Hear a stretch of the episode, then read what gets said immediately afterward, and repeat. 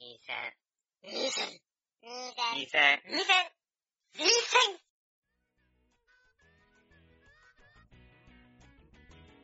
最終回、学生ニート最終防衛戦線です。。はいい、よろしくお願いしお願ま。いしますす。ワンです。たかしです。はい。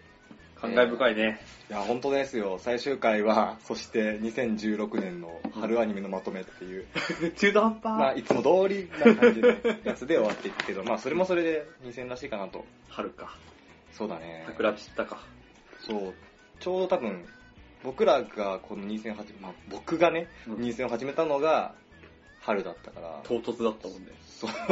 始めたんだけどって急に言われて。え、そう始めるんだけどじゃないの始めたんあの頃から聞いてる人がどんだけいるのかっていないだろうけど、まあそういうのもありながら、だからある意味か要っちゃ要なのかなと、勝手に思ってますけど。ほうはい。まあ回数としたら171回っていうよくわかんない回数ですけど。せめて170で。 そう、まあそんな感じでですね。しかも結構バタついてたので、はいはい。用意を全くしてないと。そうですね。今いろいろ忙しくて。本当に。そうなので、えっ、と結構バタバタと、うん。なんだろうな、ちゃんと言いたいことも言えない感じで終わっていくかもしれないんですけうんど、うんまあその辺はご了承くださいということで、うんうん。やっていきたいと思います。始めていきましょう。はい。じゃあ、2016年春、うん。どうしようか、なんか、のんべんだらりと長々とやってもいいんだけど、うん。一応、スパッと自分の中で好きなやつを2、3本ぐらい話してた方が、まあ、すっきりするかなとそうですね。思うんですけども。かぶりそうだけど。大丈夫かあ、いいよ。じゃあ、俺の方が多分見てるからなう、ん。たかしが言った上で、かぶってないやつ言うわ。はいはい。そんっな感じていうかね、そもそも俺の場合は、うん。好きなやつっていうか、あんまりその、ここ2、3ヶ月忙しくて、うん。アニメを見られなかったっていうほのがあってですね、う。うん。そもそも乾燥してるのが少ない上に、うん、うちゃんと見てたやつがよりによって強くるっていう。あー、わかる。今回さ、大型タイトルが春から始まって2来るって流れ、そうそうそう。まあ、マクロス、マクロスかヒットにあげられるんだけどさ、そうだね。あるよね。だから困ってます。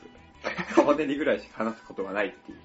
あー、なるほどね。うんえちなみにその2クールものっていうと何と何とか、あの、リゼロとね、マクロスだね。あー、やっぱそんなもんだよね。うはいん。その二つはもうはいはいはいはい。面白かったと思います。リゼロさ、実際その、人気じゃん。ネット上とかでも。でしょうね。あれ結は。構、このスバと同じぐらい俺の中ではさ、うんその、なんつったらいいんだろう。意外だったんだけど。いや、俺もその前評判的には、うん。もう最近そのラノベから離れてることもあって全然前評判的には注目してなかったんだけど、うんいや始まってみたらあれですよ、もう完全にうんうん王者の風格漂う。派遣、派遣とは核あるべきといううん。うん。ものだったよ。え、その派遣とは核あるべきの部分は具体的に何なんかあんあ、のもう入ってく中身に。あ、入ってこう入ってこう。リゼロの話ね、これね。まずね、うん。作画ですわ。綺麗だね、作がね。ずっそとこ綺麗。がもう、あれとの違い。このスバとの圧倒的な違い。 う。いや、そうっすね。このスバはうん、なんか、こう、完全に制作者側からしても大穴当てちゃったみたいな感じだったよね。そうだよねなんかうん後半から金入ってますみたいな、時間かけてます感がすごかったから。リゼロはもうね、常に安定してるから作画がすごいと思う、本当に。ああねかつての京アニを思い起こさせる。ああ、そんなに当てちゃったか。だと思うようー。んだって崩れた記憶ないもん。確かにね。たまにちょっとね、怪しい時はもちろん、でもどんなアニメもあるし、うん、うん、うん。平均したらもう相当高い感じ。確かに。じゃしかもさ、アクションシーンとか、うあのー演出の方法とかも結構凝ってたりしてさ、ん。いや、凝ってるでしょ。うん、あのーまあ、俺の中の最新回が、おう。ベテルギウスの回かなうん。で、追っていったら、もううん村とか館がもう、 ベテルギウスだっけあれまあいいやなんか星の名前だよ。だうこの感じね、ん。うん。のあのー絶望に苛まれる、うん。あのエンディング、スタッフロールみたいな。あ、某でっかいモンスターが出てくるやつ。あそうそうそうそうそうそうそううんあれか。あの回とかは。いや、もうね、なんか最近よくさ、うん。映画的なそのバッバックが本当に黒で、うん。で、下から上にガーって、ね上がってくる字だけがスタッフロールみたいなうんあやつるあはる結構あるんだけど、うんそう、そうじゃなくて、うんなんか次回に続く感出しつつの映画感も出しつつみたいな。うん。ああいう感じとかは、ていうかそう、一一応じゃなく、毎回毎回違ったような終わり方で、うん。次への期待度を高めてくれてるのは、すごいと思う。あの、そう、リゼロが面白い理由としては、うん。ラストの、え、ここで終わんあ、じゃあなんか終わり方綺麗なのにもかかわらず、次回がすごい気になるところで終わってくれるっていうのがうで、毎回続くっていう。そこに兄弟入るでしょ、大あ、名が入る入る。あの出出方とか毎回鳥肌立ってた。あと、おお。シリーズ構成の人の感覚すごいんだろうなと思う。思いますわ。うん。なんかスタッフがね、情熱を注いでるのがね、うん。見てわかるっていうのがやっぱ、あ あ、そう。派遣のね、風格だと思う。派遣の風格。ていうか、もうこれ、変革みたいなストーリーとか全く中に話して話してないけど。確かに。あの、まあストーリーをざっくばざっくり言うとですね、うんいわゆるその、ループものだよね。そうそうそう、うそこは本当に最近のうん。ラノベとか小説家になろう系によくある話。そうそうそう。で、やっぱ主人公も最近の流行りに乗ってちょっとひねくれてて、そうそうそうそう。いわゆる昔の主人公像とは外れた、うん。まあアウトローな感じ。そうだね。うん。なんかこう自分、世世界を憎みながら生きてるというかね。そうだねあの、ひね世くれた間感じにの対してものすごく社に構えてるうんっていうところはね。で、しかも、語り口調はね、マジ臭いっていう。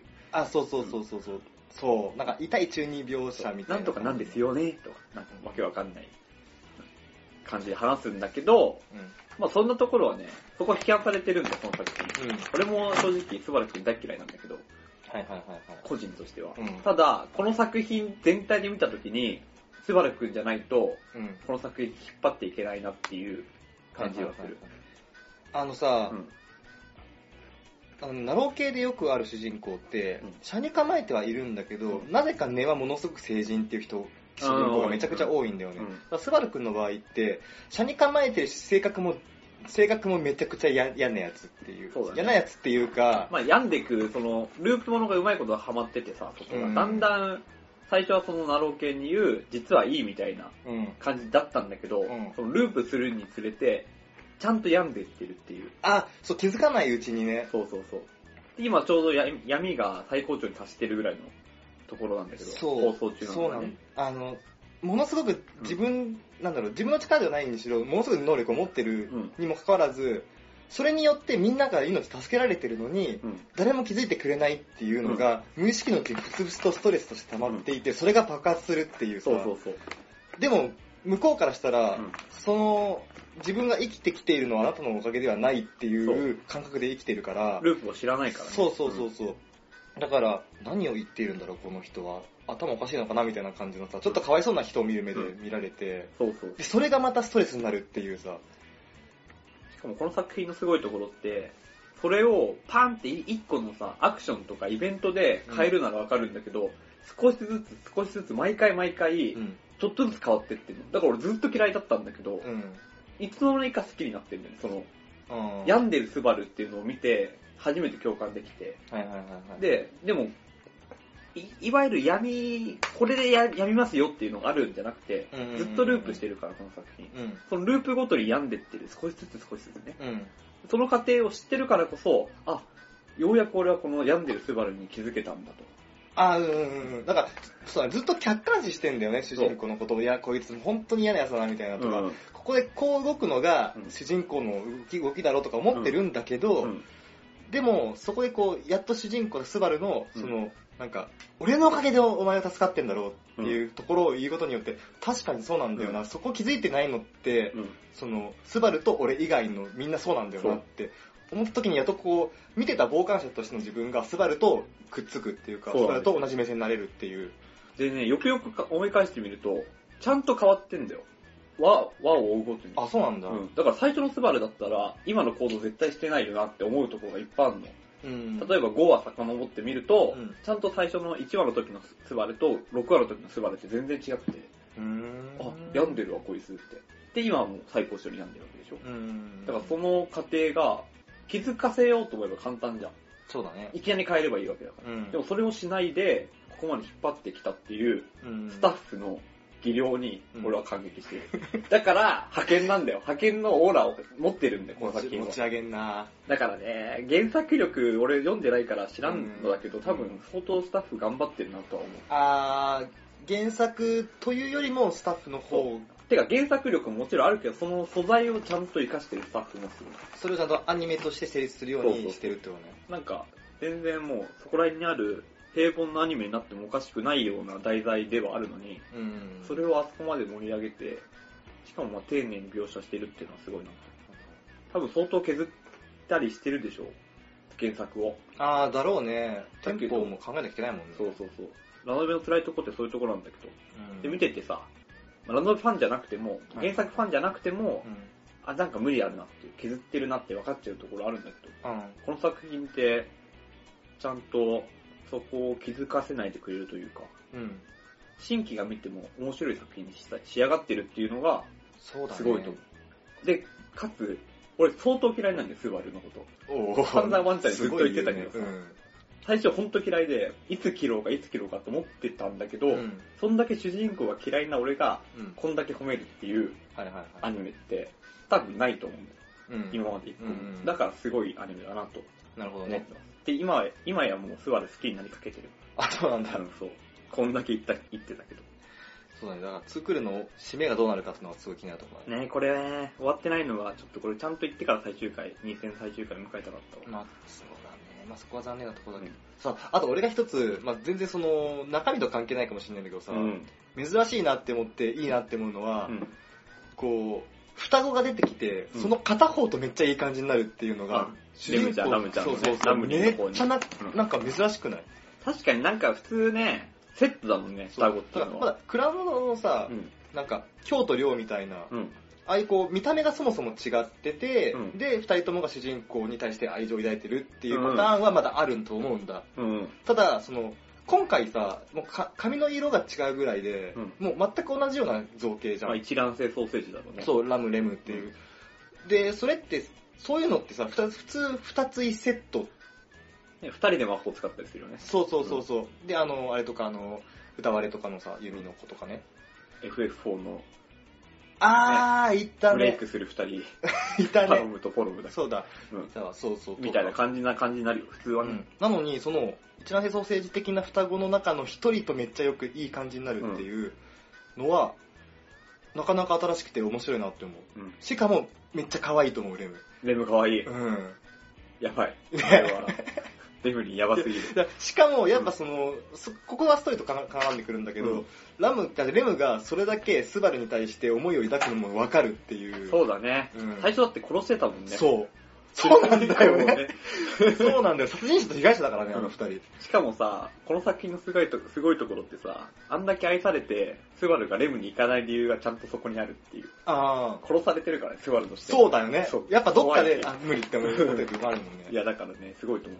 普普通だったらこんだけ愛されてるんだから、レムに行けよって。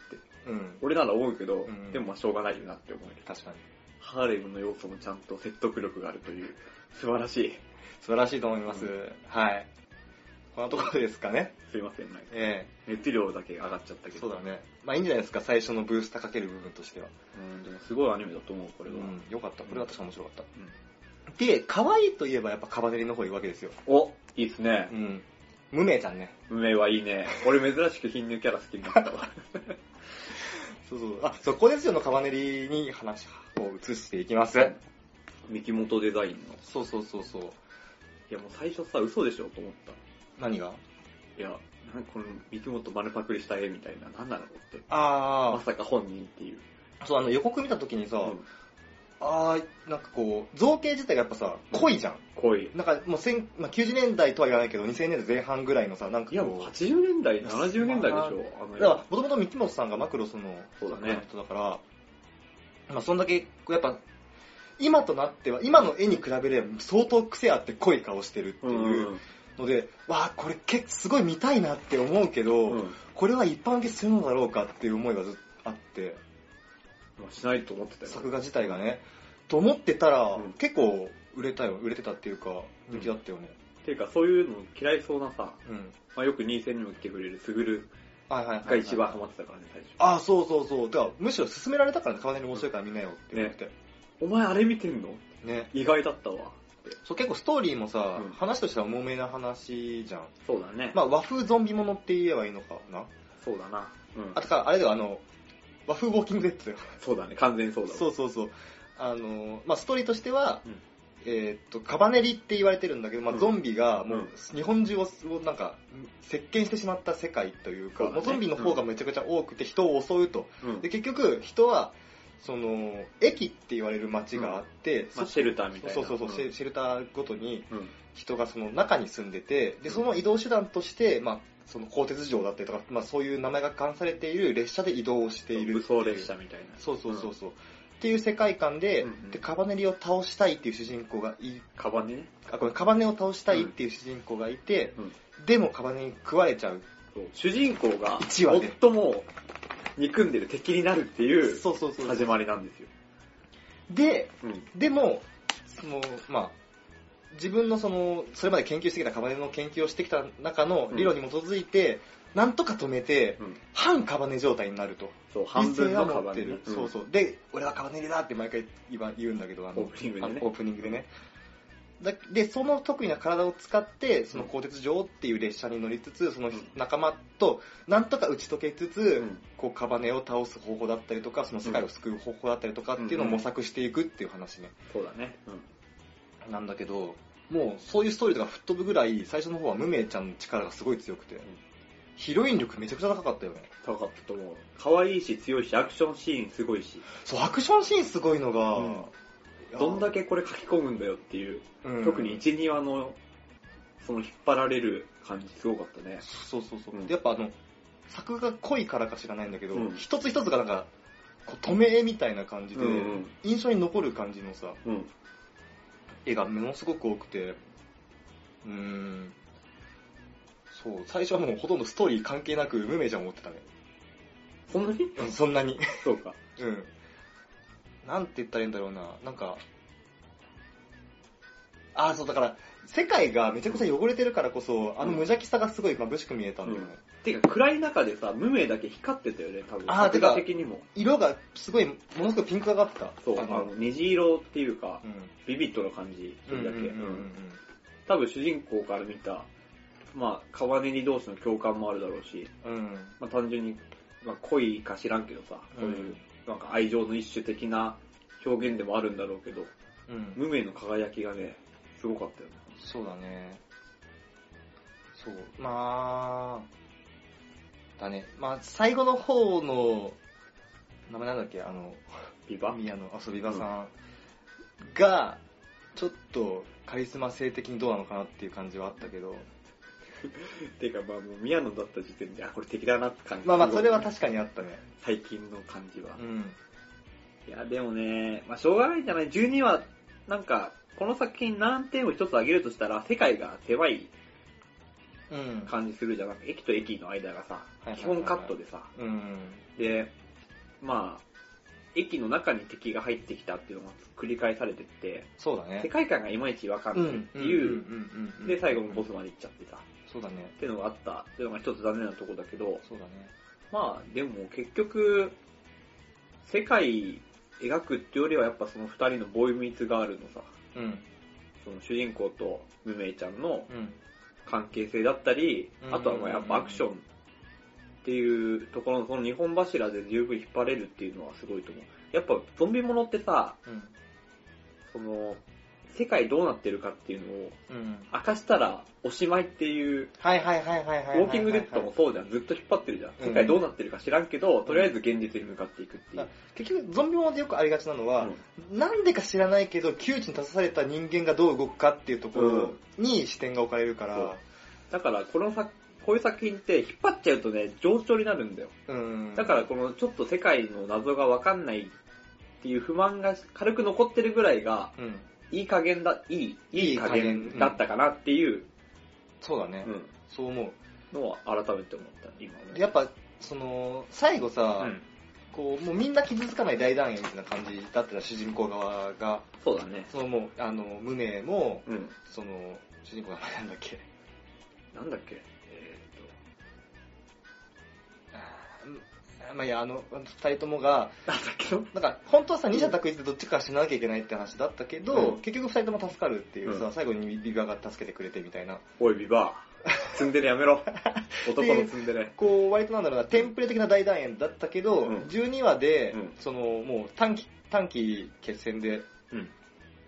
こう何綺麗に回せろっていうさうん勢いだけでいけたから、うん。あれは12話でよあの終わりは良かったと思おーう、うん、多分、ビバンもちょっと掘り下げてほしかった、そうね。ねうん。確あれをもう最後するぐらいだったら。でも美版のさ深いとこ行ったりすると割とゾンビの確信に行きそうじゃないそのかなおいやじゃあオートの説明がちょっと少ないかそうなそうそうそうってのもあっビバの行動原理、もうちょっとね、なんか壊したい壊したい、たそう壊したい壊したいの一歩前にあるところをもうちょっと知りたかったかなと思う。だからだからさあの結構極右な考え方というか、うんまあ極端な考え方じゃんうん。そのもう全員壊して平等にあの全員カバネにカバネに襲われうるうん世界にしてしまった方が平等だっていう考え方って結構極端だと思うんだけど、それに対して結構賛同する人が多くてさ、うん。その人たちがなぜビバンについていこうっていうふうに思ったのかっていうような、うんビバンに対するの隠す隠れカリスマ性みたいなものを、うん。こう裏付けるためにも、なんでそこまでそうビバが、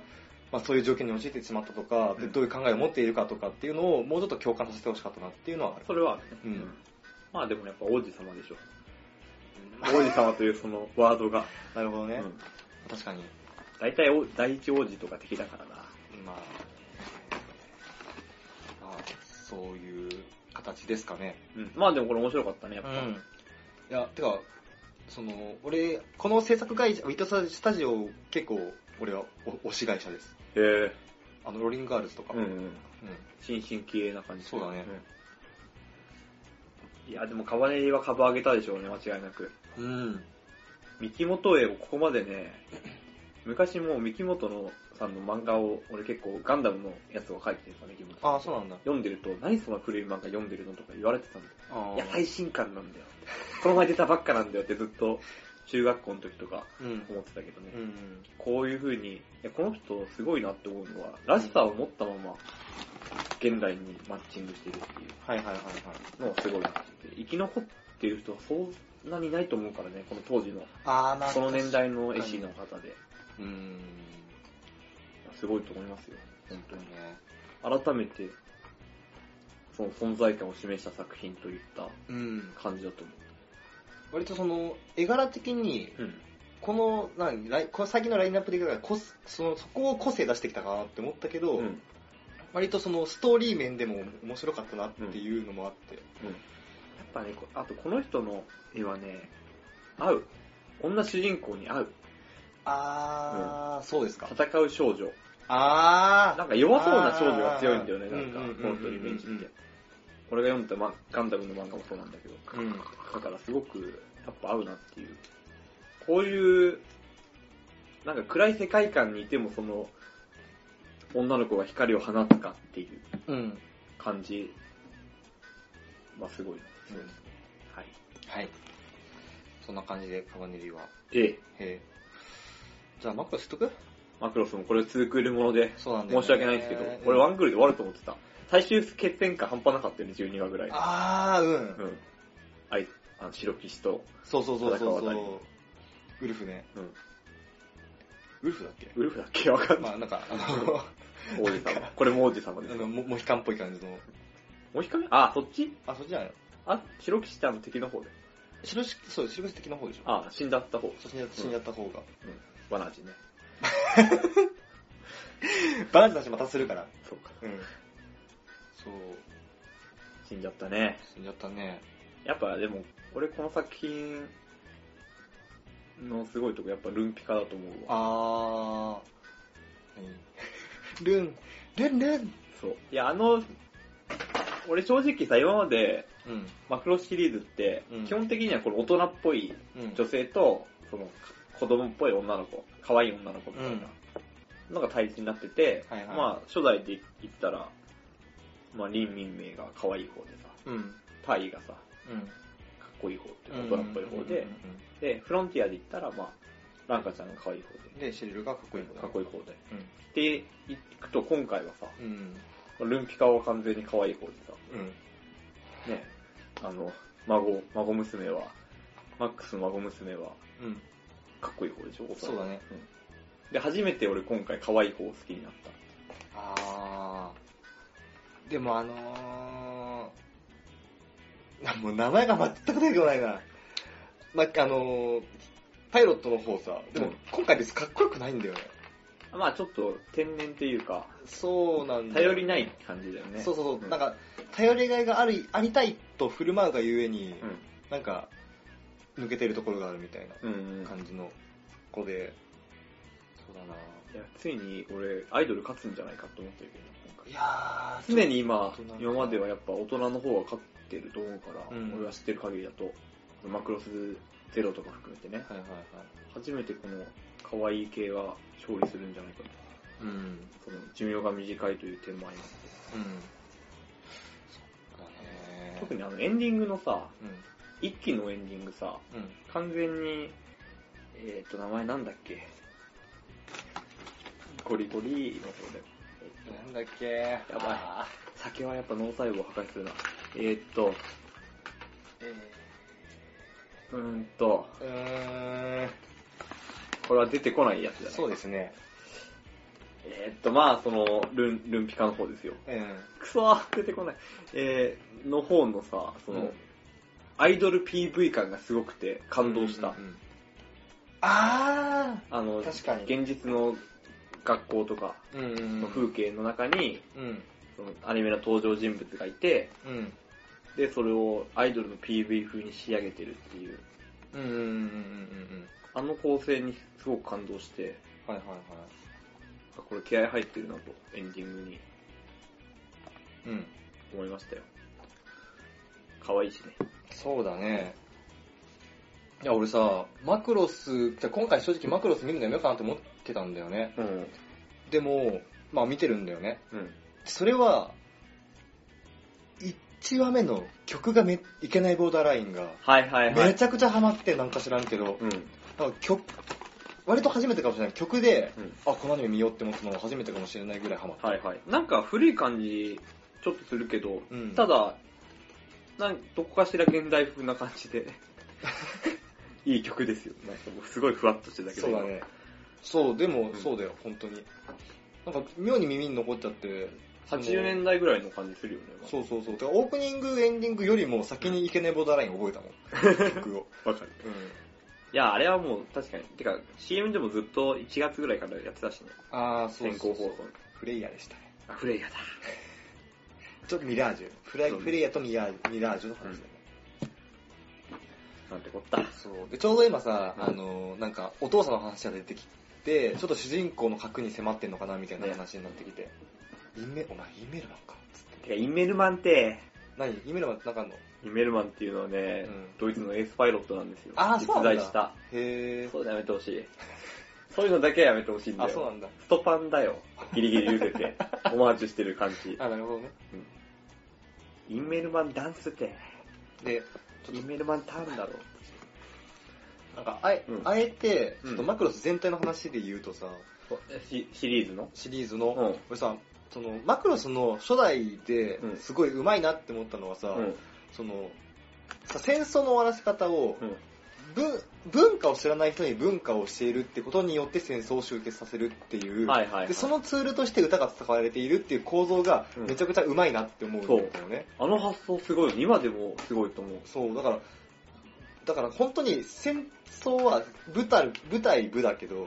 武力対武力だけども、うん別の違った方向での解決策もあるんだよっていうのを、うんこうアニメっていうその中でこう理想として描いてもらう、うんくくれてるみたいなところがあって、その発想すげえなって思うんだけどその形だけを継承した結果、うん歌が変変っていうかさうん。本当にそれ必要みたいな感じのうん。その変化の仕方をしてきてるんじゃないかっていうあ確かにね思って、まあ、それはアイデンティティでもあるからね、マクロまあシそリーズうのなんだよね。だだから結局のところ、そのマクロスの、軸要塞マクロスのう、んその構造の方が、構造が一番なのじゃなんじゃないかってはいいうはのいはがいシリーズの中でね、思ってる部分はあるよっていうね。いや、でもそれはそうでしょう。だって、多分あれ、おそらくだけど、当時のアイドルブームの時代で、うん。うん。まあ終わってるぐらいか。まあでもアイドルブームの時代で、アニメとアイドルを、しかもロボットアニメとアイドルをさ、うんまあ客層大大筋、おおむね被ってるじゃん、そこって。うんなぜかね。 20代、30代なんていうのとああ、うんそうだそうだそうだ。だから、その二つを掛け合わせようってとこから多分出発してるとは思うんだけど、うん根本は。うん。それを本当にその、歌によってうん。戦争をワンちゃんが言ったいことだけど、うん。文化で戦争をやめさせるっていう、うん。その発想一つ挟むことによって、無理なく融合するというか、アイドルと戦争は。てかむしろ不可欠な要素になるっていう、うん。うん。その発想がすごくて、やっぱその発想って今でもさ、うん。マクロシリーズにしか出せない味みたいなので、プラスで残っててさ、うん。まあちょっとバジラの歌は一応わかんないけどそうなんだよね。ううんん。ただ今回はまあ一応歌がちゃんとしたツールとして、うん。無理やり感若干あるとは言えた。そうだね。ままああ、ただどっちかというと、あの、なんだろうな。歌で戦争させてる感そうはちそょうっそとうそねう。そうそううんそでもやっぱそれは、舞台、あの、舞っていうか、なんか、文化的じゃないものと文化っていうものの戦いからう。、うん。文化を利用した悪とうん。文化の正義みたいな、あ、そうだねう。ん確かにそういう対立ではあるかもしうれんない。っていうのにちょっと色を変えてきたっていう風に見たら結構うんうん楽しめる。まあ確かに初代ほどのインパクトはないけどう、んうん。まあでもやっぱその色を残した中では、いいアプローチなんじゃないかなとは。確かにうんそうかもしれない。両方歌うっていうのは珍しいかうんうんうんあれ以来うんうんうんなんか、 なんかあのさら。、プラス以来。あの、エンハンスっぽいよね。すごい。バフデバフ合戦みたい な。 そうそうそうそうそうそう。まあ、そう、そんな感じですかね、マクロスデルタは。まあでもやっぱ、あの、さっきも言ったけどさ、その今、主人公の核に迫ってる感があって、うんやっぱクライマックス感というか、うん2ぐらいまとめに入ってる感が。うん、まあ終わるだろうしね、そうそツークうール。で今ちょっと盛り上がってるなっていうはいはい感じかな。俺は要さんが好きです、ちなみに。リーダーです。あー、てか、あの、あれもよかったね。あのさ、さっき、ま、あの、タイ、バナージね。そう、何 そ う声だけ。そうそう。あの、いや、なんだろうな、かなめさんさ、うんなんだろう、ちょっといい要素持ってるよね。いい要素持ちすぎだいよ。やー、なんか、こう、お姉さん要素がももそもそもあるじゃん。あるある。で、その後に、やっぱそのさ、昔のリーダーっていうか、じゃあ昔のエースだったっていそううさ。そう。うわー、最高ですいやー、ほんとねー。燃えますわでも自分の中で納得してエうんースを譲っていっねてっていう、なんかそういうなんか大人な感じとかー。さ、陰ながら支えてるっていう。う。そう。なんかね、アイアイマスのリッタに通じるものがある。あり、あー、わかる。すごくいいですね。わかる。あだからやっぱアイマスのさ、りっちゃん会いいよね。いいよ。あの、ピーマンさんが出てくる。ピーマンさんそうね。あ、なんだ、アイマスの話いいや。 そう。要さんはいいキャラだわ。マクロス今まで足りなかった要素だからね、すごく好きです。うん。うんまあだからマクロスは、まあエンディングというか、あの、ラストどうなるか期待っていうね、そうだね。感じですかね。この3つです。はい。じゃあ俺も3つあげようかな。うん。とね、俺が一番好きだったのが、うん。コンクールレボレボルティオなんだよね。ザラストソング。どんな婚やつ活ツークールのツークール目なんだけど。あの、い宇宙人とか来るやつあ、そうそうそうそう。はいはいはいはい。あのさ、なんか、ちょっと、んなんでコンクリート・エボルティオがうん、こう、放映会されたのかっていう経緯をうん調べてみたら、さらに好きになったんだけどさ、おうこれもともとその、その、これまでウルトラマンだったりとか仮面ライダーだったりとか、うんその、魔法少女だったりとか魔女とか、その怪獣だったりとかっていうのが、はい。もしも世界に当たり前にいる世界だとしたらっていううん発想のもとから始まってうんうるんん。だよ。だから古今東西のそのもう子供たちがずっと見てきたアニメのうん主人公たちがもうずっと地球にはいましたっていう世界だったらどうなるかっていう思考実験から始まってる話。はいはいはい。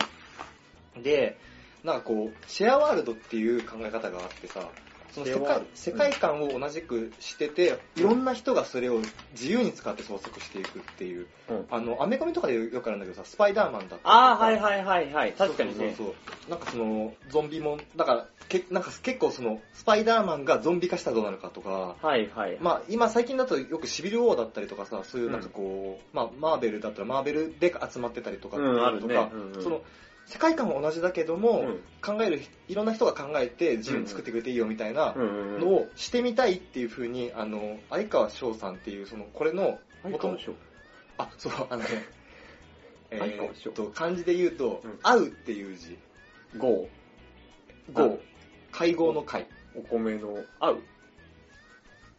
帰りの会の会。会議の会の会、貝類の貝の貝。会議の会、お楽しみ会とかの会の昔バージョンなんだけど、はいはい。昔の、まあ、旧時代の会うんの、そっちかで、川に登る、あの、昇竜拳の章はいはいはで、い。相川翔なんだけど、うんうん。翔さんがずっとそれを、そういう、そういう世界観を考えてて、はいはで、い。それをアニメ化しようって話になって、うんだから、だから今回すごい面白く、キャラクターデザインも、なんか3、4人呼んできて作ってるし、うんうんうん脚本家も3、4人呼んできて、うんうん作ってるしっていうので、結構こう、いろんな人のいろんな発想を元にして、へー。脚本、だから脚本作って、うんアうんニうんメ作ってっていうことをしてるらしいんだよね。はいはい。で、っていうのを後から知って好きになったっていう、まあうんますます好きになったってこともあるんだけど、なんか、久しぶりに最終回でめっちゃ泣いた。え、なるほどいや、泣くほど面白かった。泣くほど面白かった感動した。っへー。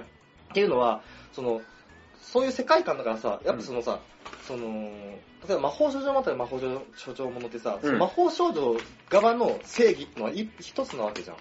まあそうだね。うん、基本的そにそは。れがアニメの中での絶対的な正義となって魔女をあとか相手を倒悪魔を倒していくみたいなうん。のがあるんだけどやっぱその正義がさいっぱいあるよね地地球の中で、でそのあいろんだから一期では、うんいろんな正義の超人がいて、うん。で正義があるっていううん。こう正義がいろんなものがあって正しい正義なんて一つもないんだよって言っちゃうんじゃないけどさ、まあ、その絶対的な正義一つの正義というものはないみたいなのをずっと紹介していくのが一期なんだけどさうん。で2期目は主人公がうんもともと所属している自分が正義だって信じてきた所属しているグループがあったんだけど、うん。そこがねその実は自分が求めている正義ではなかったじでもてか逆に言うと、はいはいはい。そのなんだろうな、大きな正義であるために、ちっちゃい悪はやってるみたいな組織だったっていう、はいはいはいはい。だったっていうのを気づいて、抜けてるんだよね、その組織から。抜けへてー対立するとも、だから、その元々の組織からしたらテロテロリストみたいなはい組はい織に、はい。組織、組織を組閣してて、組織してて、うん。でもその元々の所属してたグループと戦ってる状態なんだよね。うん、うん、だから主人公はずっと、それを正義としてうん。うん。信じて戦ってきてるんだけど、うんやっぱりそこでいろんな正義とぶつかって、うんえ、俺って本当は、ひ言われてる通りテロリストなんじゃないか、みたいな、うん。とこで一回折れかけるんだけど、うん。でも最終的に自分がやってるその正義っていうのは、やっぱ正義なんだっていうのを自覚して、はいはいはい。でも他の正義とかもうん。全部こう、もう認めた上で、うんでも、なんか自分が信じる正義、うん自分が正義で、うんお前は悪だっていう風に、うん。まあ最、最終ラスボスがいるんだけど、っうん。ていうので、まあ、戦って倒すっていうさ、はいはい。感じで、なんか、割とさ、やっぱ正義っていうのはうん。複数あって、だから人の数だけあるみたいなのって、結構もう常識というかさ、まあ、使い古された題材だよそうね。題材ではあるんだけど、まあそこの上でう、ん。でも正義だって自分が思うことには、うん。意味があるんだっていう終わり方をするっていう。おう俺はよく考えてることじゃそうなんですか。ん。自分の正義は絶対的ではないと思うけど、うん。ただ、この正義を貫けるのは俺だけだなって。ああ、そうそうそう、そういうでしょこと、そういうこと。っんていうのをもっと壮大な、まあアニメだからね、もっと壮大な感じで終わって、でもさらに自己犠牲で終わるっていうので、うん。もうめちちゃくちゃ泣いたほので、ぜひ見ていただきたい。う、グレン・ラガンみたいな。これは面白かった、本当に面白かった。はいなんか、分割2クールって結構熱量冷めるじゃん、一クール分。そうだね、基さ本的にはね。うんうんでもう、ん良かった。だしかも結局さ、対立してるグループの中にし、ね中にいる、その、一人一人も、うん一人一人の正義を持っててさ、はいはいはい。で、結局のところ、主人公と共感してくれて、裏で助けてくれたりするんだよね。うん。なんかそういうのも、なんか表だった正義だけじゃなくてさ、うんこう自分の中、うちに秘めてて、う裏から助けてくれる正義だったりとかっていうのがあったりとかして、なんだろうな、やっぱ正義ってかっこいいなってね、うん。思いました。はい。まあそんな話。でも、ちゃんとその、た正義の多様性を描いた上でも、うん。でも、その、ザ・ヒーローものみたいなそう。テンションで終わるって珍しいよね、う結構ねん。そうそうそう。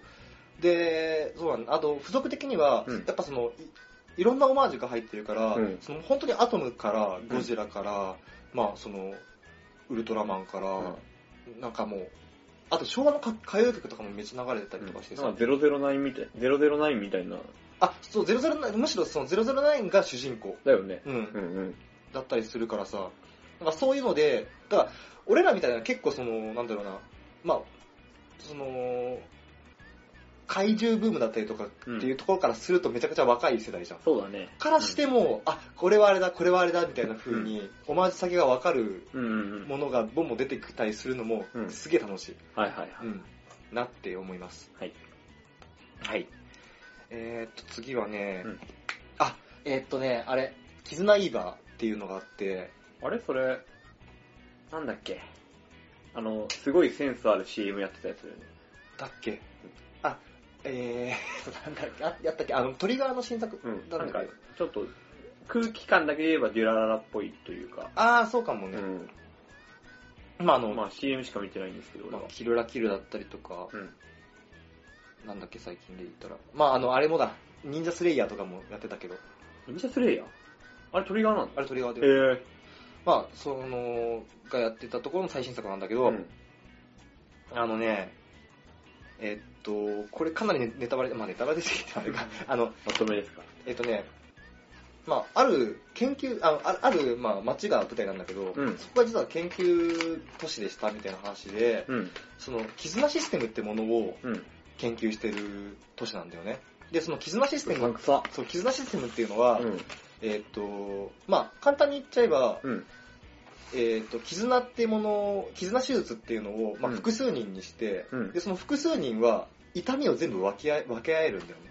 痛みだから、例えば、うんまあ、ここで、まあ、5人ぐらい、まあ、高橋とかでも5人ぐらいで、うんまあ、絆手術を受けるとするじゃん。うん。で、そして、俺が、今、ここ4階からうん下に飛び降りますと。うん。で、4階に飛び降りた時の衝撃が 5, 5等分されるの。あ、わ割られるそう、割られるの。のはいはいはい。でう、割られた、割られるから、まあ、ここから割ったら普通死ぬだろうけど、まうあ、ん死にはしないと。はいはい。で痛いぐらい。そうででみんなで痛みを分け合いましょうっていう、でそのコンセプトっていうのは、うん痛みを分け合うことによってその人の痛みが分かるから、うん戦争とかしなくなるよねっていうのを最終的に目標としてるのうおー物理的にた人の痛みが分かる人になりましょうってことだだ。だからもう本当はもともとの元々は感情のうん負の感情だったりとかプラスの感情だったりとのを分け合うことによって心の痛みをかんか分け合いましょうっていうもところから始まったんだけど、うんそれがうまくいかなくてじゃあもうもうちょっと前段階で物理的な段階でいこうみたいな、はいはいはい。の、の研究にうず移ってきた時あたりから始まる話で、はいはいはい。えーっと、面白かったです。えいやこれも飛ね、ん良だなかったんだけど、うん。なん、なん、なん、まあでもその設定だけ聞いたら面白そうだけどね。そうそうそうそうそう。見たことないそう、あのね、設定だな。でさ、その、まだその実用化される前の段階うん。だから、研究段階みたいな。そうそうそうそう、うだから、明らかに、うん。あの、普通に暮らしてたら接さないだろうなっていうジャンルの人たちが7人ぐらい集められるんだよね。はいはいはい。だからその、まあ、なんあの暴力バカと、うんそのめちゃくちゃ陰湿なやつだったりとか、うん、そのなんか頭ばっかり良くて他の人を抜き出してるやつだったりとか、弾丸論破みたいだね。あもうそうジャンルで言ったらねうもうダガローペン、まあ、出てん。くメるよンうなバーが集そまうっちゃったみたいな。みたいなやつが勝手にこう、うん。もう一癖も二癖もある。結ばれて、うんあなたたちは絆を結ん結んでくださいって、うんいうふうに言われるんだけど、もうそこでさ、こう、すごく、なんかす、なんだろうな、やっぱなんだかんだその、だんだん仲良くなっていってさ、うん。まあ、青臭い話ってあるんだけど、うん。友達ってなんだろうみたいなは話になったりするんだよね。そのうん、絆ってさ、だからこ、結局最終的にそのグループたちって、心の感感情みたいなものも分けられちゃったりするんだ。はいはいはい。なんかなたた例出すと、その7人の中のうちの一人一人が男女がうん、やっぱこう、女の方、女の子の方が男の方のこと好きになっちゃったりとか、うん。いろんなこう三角関係だとかなったりして、あ、あの、あの子、あの子のこと好きなんだ、私あの子のこと好きなんだけどっていう時に、うん。もやってする感情みたいなやつもみんなに分け合えちゃうみたいな。えぇ、やだ。で、そういうのってさ、うん。もうなんか、なんだろうある意味友達以上みたいなところあるじゃん、関係として。そうだよね。双子みたいなもんねそうそうそよくわかんうそうないけど双子以上でしょそうだよね。でもさ、明らかにこう、普通につるんでたら仲良くならないような人たちだから、うん。その、友達、いわゆる一般的に友達って言われる友達ではないんだけど、友達以上の感覚を得ちゃっているっていう部分がはあいって、はいはいはい。結局のところそれ友達って何なんだろうみたいな話に立ち戻ってったりとかうーしん。てって、まあ最終的には友達とは何ぞやみたいな話になるんだけど、うん。まあものすごく僕好みでした。へぇ。あのね、雰囲気としてはもうちょっと常識を持ったキルラキルみたいな感キルラキルに常識戻せちゃっていい っていうとこあるけど。じ。 まあね、いや、でも結構面白い。だからストーリーもキルラキルよりはちゃんとししっかりこう、ラインが繋がっててうんうん。面白かったよ。はい。あのー、ブレックファストクラブっていう映画があるんだけどさ、懐かしいね。うん。あれみたいな感じ。そへのぇ。まあ、ブレックファストクラブの話をすると、それはスクールカーストの最下、う最上級から最下層までの人たちが、うんまあ、補修、いろんな理由で補修として休日の学校に呼ばれて、うん一日その反省文がなんかを書けって、図書館でね。そう図書館で書けって言われカオスて、言われるんだけど、そこで、その一日のみの友情が結ばれるっていう。で、その後は、みんなバラバラの世界に戻っていくっていう、あの感じだった。はいはいはい。に、読語感というか、視聴語感は、ものすごくなんかこう、なんだろうな、青春みたいな。青春だし、なんか切ないけどう、んなんかものすごく甘酸っぱいみたいな、うんそういう感じだった。あるね。うん。その後は続かないからこその友情そう、う。そう、もうあるんだよっていうさ。そうそうそう。あうんうるんうあんうる。ん。そんな感じでしたね。はい。はい。これは、これもぜひ見ていただきたい話だ。へぇ。キルナイーバーはちょっと、おしゃれなだけじゃないかなって勝手に思ってたからな。うん見とけばよかったな。そう。なんだよね。よかったです。はい。はい。じゃあラストどうしようかな。ユニコーンにするえ、今更散々やったじゃん、そうだねこの話。俺さ、ユニコーンさ、うん。あのー、もう、なんか、映画館で見て、うん思い出が強すぎて、うんてかあの、なんか思い出が強すぎて、うん。あの、もう、各キャラクターの登場、登場シーンとかでうん泣いちゃってたんだよね。わかる。なんかもう、あの、本当に1話のさ、うん。こうミネバと、うんその、バナージが出会うシーンとかで、うん。なんかもうミネバの行く末とかさ、うんこうミネバ良かったねみたいなのとかも相まってめっちゃ泣いたりとかさ、うん。もう、なんだったら俺1話のエンディングのロニーが出てきて、もうロニーで泣くからね。エンディングで悲しいね、悲しい。ああ、もう悲しいって思って。うん。エンディング映像で泣くやつ初めて。とかさ、やっぱその、うん、ジンネマンと、まあ、リーダーの絡みとかうさ、んギルボアさんとかね。そうねね出てくるいと泣いちゃやうよねーそう。だからもう、やっぱ、だからもう、無条件で泣くのはザグザさんだね。そうだな。最おい初、、このおっさん、このいけつかないおっさんが、そうなんだよね。にわごにわーってそう。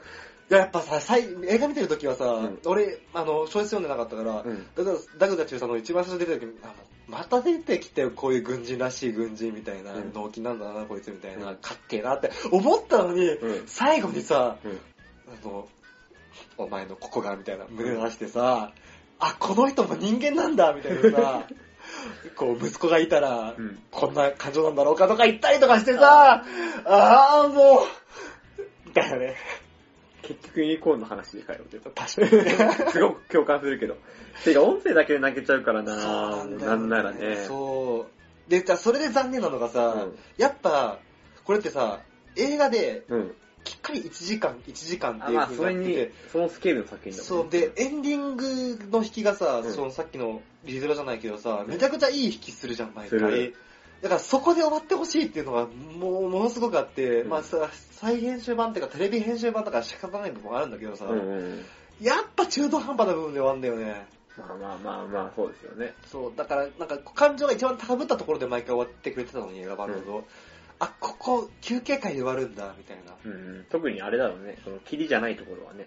そう。真ん中で切るところは。そうそうそうそう。だから、なーだから、もしもこれからユニコーンを見る、見たいなって思ってる人がいたら、ぜひ、映画版7本分で見てほしねもう借りてね、見てい。くいだやさいよ。、だってさ、ものすごいと思うよ、あの、セブンあのなんエピソード7は90分ぐらいあったけどさ、90分か、ちょうど90分ぐらいあったけど、う1から6までは本当にきっかり1時間で終わってて、ん。ねものすごく考えられてると思うよ。すごいと思う。うん。エンディングまで割り込んでくる回とかある。そうう。ん。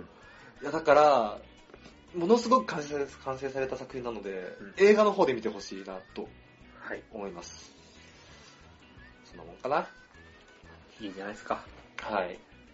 で、あと、ちょいちょい話すとだね、うん。メールが来ておはいりまはいす。はい。メールありがとうございます。はい、ありがとうございます。えっとですね、うどん家の東さんからあはい、どうもどうも。りがとうございます。うんちょっと待ってね。読みます。はい、お願いします。のんのん日和などで描かれている平和、あ、これ熊みこ。うん。熊みこです。えっ、と、平和で友好的な村民たちに囲まれたぬくもりのある人間関係の田舎住まいという幻想をうん。実感を持って嘘っぱちだと思っている私にとって、実感を持って。田舎に住んでんのかなああ、出身地がとかかもねああ、そうかもね。熊みこは、うん。久々にスカッと留飲を下げる内容でした。へえ。アニメが始まった当初は、世間知らずの女の子を取り巻くコメディアニメかと思って見てました。うんうんと。ころが、4話で、シンジうん、神のことね、の、うんえー最中にもかかわらず、うん。女の子の服装品評をうん当事者の少少女に聞こえるのもお構いなしに男性たちが語るシーンでのうんヒロインの潜めた眉と降り出した雨、うん沈んだ色の空がどうにも少女への性の抑圧に見えて仕方ありませんでしたは考えすぎかとも思いましたがあ。うん。最終話での事実体験と記憶にそごをきたしたヒロインはうん。 ASD をわずか患っているようにしか見えませんあでれ、しそたの作品だったっけでも最後はねうん。結構きつい作品。だから、あの、漫画の方は全然違うんだけど、うん。アニメの最後は結構ね、そうなんだ。見てないんだようねん、、最後まきつそうで。な作品だと。うん。あ、ちなみに ASD というのは自閉症だったりとか、そういうもの。えー適齢期の女の子を独立した人格ではなく、便利な着せ替え人形や可愛い看板程度、すなわち物扱いし続かしし続けた結果、うん。へ本人にとって良くないことが起きたのだと見えました。え。私事ですが、うん。農村に嫁いだ友人が、うん。不妊治療を続けても子を授からずうん。治療補助の上限年齢が近づくと嫁ぎ先の農家に住んでいられず別居に追い込まれています重っ重っマジかそんああそうなんだまあ可愛い女の子を消費する男私たち男性の身勝手さをうん多少の嫌味を持って描き出したこのアニメ、エンターテインメント作品としては批批判を浴びるかもしれませんねはえーパーソナリティのお二人の会話にたまに北海道というワードが登場しますが、もしよろしければ、どういった印象を持ったのかお聞かせくださいと。まあ、これは、後から話そう。あ。うん。まあ、ということらしいよ。へえ。くまみこね、漫画しか、漫画は一応ちゃんと読んでるんだけど、ん。そんな、だザ、消費す、女、可愛い女の子を消費する作品いや、俺も漫画はそう思ってる、ずっと。だよねう。ん。でも、俺は今、うどんげさんの、うん。あの、メール読んで、うん。ああ、確かにそういう面あるかもとは思った、アニメの方はね。アニメちょっと見ようかな、最後の方だけあ。のさ、うん。漫画だとさ、やっぱアニメよりももうちょっとストーリーライン、じゃあそれね、あの、リアリティライン低いんだよね。だからうんフィクションラインが高い、フィクション感が強いから、うん。その、おじいちゃんおばあちゃんがさ、うんその、夏じゃなくて、えー、っと、あどうしたー女の子の名前が出てこない。あ、女の子えー、っと、夏じゃなく、夏が熊だねで、まああの女の子マチ、マチだ、そう。。マチを、そのうん結構着せ替え人形扱いしてても、割とこう楽しめたんだよね、漫画として。うんうん。あれ、コスペルの回あ、コスプレの会はいとはいはいはかい、その、なんか、町を、村おこしのために、うんなんかどんな衣装で、あー、あっすたね。れば、みたいなのうとか、あったんだけど、ん。うん。それをアニメで見ると、うん。確かにえぐいなって思うんだよね。はいはいはいはい。なんか、ま、町めっちゃ嫌そうな顔して死んだ目してんのに、うん結構、みんなお構いなしで、なんか、へてかそれこそそのさ、お兄ちゃんみたいな子いたじゃん。あのー、えーっと、あの、市長、あー、あ市役所のに、勤めてる。吉尾くんあ、吉尾くん、吉尾く。うんん。吉尾くんも、もう本当にあの、マッチの気持ちとか考えずに、うんま村おこしをするためだけに、うん。そのマッチを使うっていうさ、いとこだよね。いとこいとうこ、ん。で方向にシフトするん、シフトっていうかまあそういう風に扱ってるんだよね。はいはいはい。だから言われてみると確かになぁ、みたいなうん。思った。しかもラストが結構きつくてさ、うんその、あのーご当地アイドルうん。みたいなコンテストに仙台に参加する仙台でやるから参加しに行くみたいな話になってさ、仙台ってワード出たんだ。出た。あうー、んへえ。うんうんうん行くんだけど、うん。うん。なんかそこでなんかこう、まあいろんな女の子、アイドルたちとのうん。交流とかあって、うんなんで私こんなとこにいるんだろうみたいな風になっちゃって、うんマッチが逃げる話なんだよね、最終話って。はいはい。その仙台のその会場から。うん逃げて、で、吉尾くんが捕まえてさ、うんその町に言うには、その、いや、お前が嫌がるとか嫌がらないじゃなくて、うんこれまでここにこう、ここまでその応援してくれたうん村の人たちの気持ちもあるんだから、うんもうお前、このコンテストでの、うんその出場す、出場するしないっていうのは、きお前の気持ちだけじゃないんだよ、みたいな。うん。もっと大人になるよ、みたいな感じの話をするんだよね。うん。でもこれは漫画には絶対なくて、うんうんうん。ないだろうね。うん、そんな重い話じゃないから、熊猫って。そうだね。でもわざわざそういうものを入れたっていうのは、ショッキングだな。そう、確かにその街っていうものに対して、うんだから女の子に対しての、その扱いみたいなのも、田舎のそういうものを反映してるのかもしんないね。あーだから男尊女卑が村ではびこってるっていうことなのかもしれないね。うんうんうん。とも今、メールを見たら思ったって感じ。わかんねえ。担当の女子がはびこってんのか。わかんないけどね。嫌なのやめりゃいいのにね。何をえ、アイドルを。あ、そうそう、そう、それはそう思う。うん。それを許されない社会なのか。うん、っていうのの、もしかしたらああいうかもしれないね。なんか昔映画でさ、うん。誰だっけ、あの、吉高由里子がさ、うん。なんか100万円稼いだら次行くみたいな映画見たじゃん。それは、結城葵。いやいや、葵優。あ、青い優か。そうだ、青い優が、 100円女と2回目しよう。あれうん ?100 円、なんだっけ100万円なんとかでしょ。あ100万円と苦虫女そう、100万円と2回目しものだ。っていう作品でさ、一回田舎に行くじゃん。桃農家ああ、あったあった。あの時感じたすごい嫌な感じかな。ああ、あ、うん、そんな感じかも。そうだわ。あれか。ああ、そうだそうだ。なんか、あれは確かにね、なんか同調圧力えぐいみたいな。うん、えぐいよね。うんなんか、役場に急にあって、公民館とかにみブラーって集まってさ、うん。なんかこんだけよくしてやったのにお前何もしてくれねえのかみたいなさ、うんしてんじゃんみたいなね。うん。しかも、お前ら関係なくないっていう。そうそうそうただの同じ地域に住んでるってだけでさ。確かに。あだから、あの映画だったらまだうんピエール滝っていうさ、あの、あ、まあ、な味方がいたからね。そう、青い優を擁護してくれる人がいたからいいけど、うん。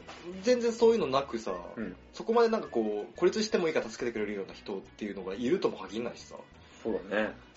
確かにそれ嫌だね。ねこんな作品に仕上がってんの、熊美 子。いや、わかんない。ビビるわ 俺いや、ギャップに、ギャップにビビるほわん。とね、いや、てか、あれだわ、ちょっと俺の、こう、主張の浅さにちょっと愕然としたわ。確かにでも、俺、あんまりそういう田舎に住んだことないからわかんないけど、札幌、北海道来てからも札幌だし、ずっと。ん。ただ、その、山形出身の友達とか、うん。話聞くと、なんかもう、すごいらしいよ。長男が、うん。その、両親と一緒に住まないなんて信じられない。そいつそ長男だけど、あー長男なんだけどうん信じられないって、周りの人から言われるから帰んなきゃいけないっていうんで。あ、それは確地か元にになかなかだね、それは。俺らから信じられない感覚じゃん。まあ、まあちょっとあれわかんないけどね。そうみんなあーまあそうか自営業だしねうん本当にうんまあ、だから信じられなくてさ、そういうのも感じかな。かもね、そうかもね。うん確かに。え、ちょっと見たい、見ようと思ってたけど、みんな怖くなってき うん まあまあまあまあ。いや、ちょっと時間があれだから、そうそた。う。あ、すいません。えそうですね。えーと、こんな感じで。ありがとうございましたあり。がとうございました。えっ、とですね、うんえっ、と、北海道に対しての感想とか、うんあと、実はですね、天ぷらさんから、うんその、これまで見たアニメのランキングだったりとか、その、もしもその、ひ全体でのヒロイン、ひあのヒーローランキングだったりとかってあったら聞きたいな、みたいな、うん。あの、ダイレクトメッセージもいただいたんですけども、うんそういうのは、えーっと、この最終回が終わった後に、うん本当にぐだぐだ出張所でうん話していこうと思うので、この酔いが回りきった状態 で。そうそうそう。で、もしもそれで良ければお聞きくださいということで、えーっと、最終回はこれで締めたいと思います。どうも皆さんありがとうございましやーバタた。バタしてましたが、最終回もこんな感じで。長い間。いやー、ほんとね、調べてみたらもう、10、10、2010年の4月から始まってるので、うん。 6年、 6年目だね。 6年目、5年は丸々経ってますえねー、なんで、長い間のご愛顧。やったね、これはこう、長いこと。いやー、ほんとね、うん。ありがとうございましたあ。りがとうございました。え本当に。ー、ということで、えええー最終回の学生最終防衛戦線を終わっていきたいと思います。はい。えー、最終回、お相手はワンと、高しでした。はい、バイバイ。さよなら。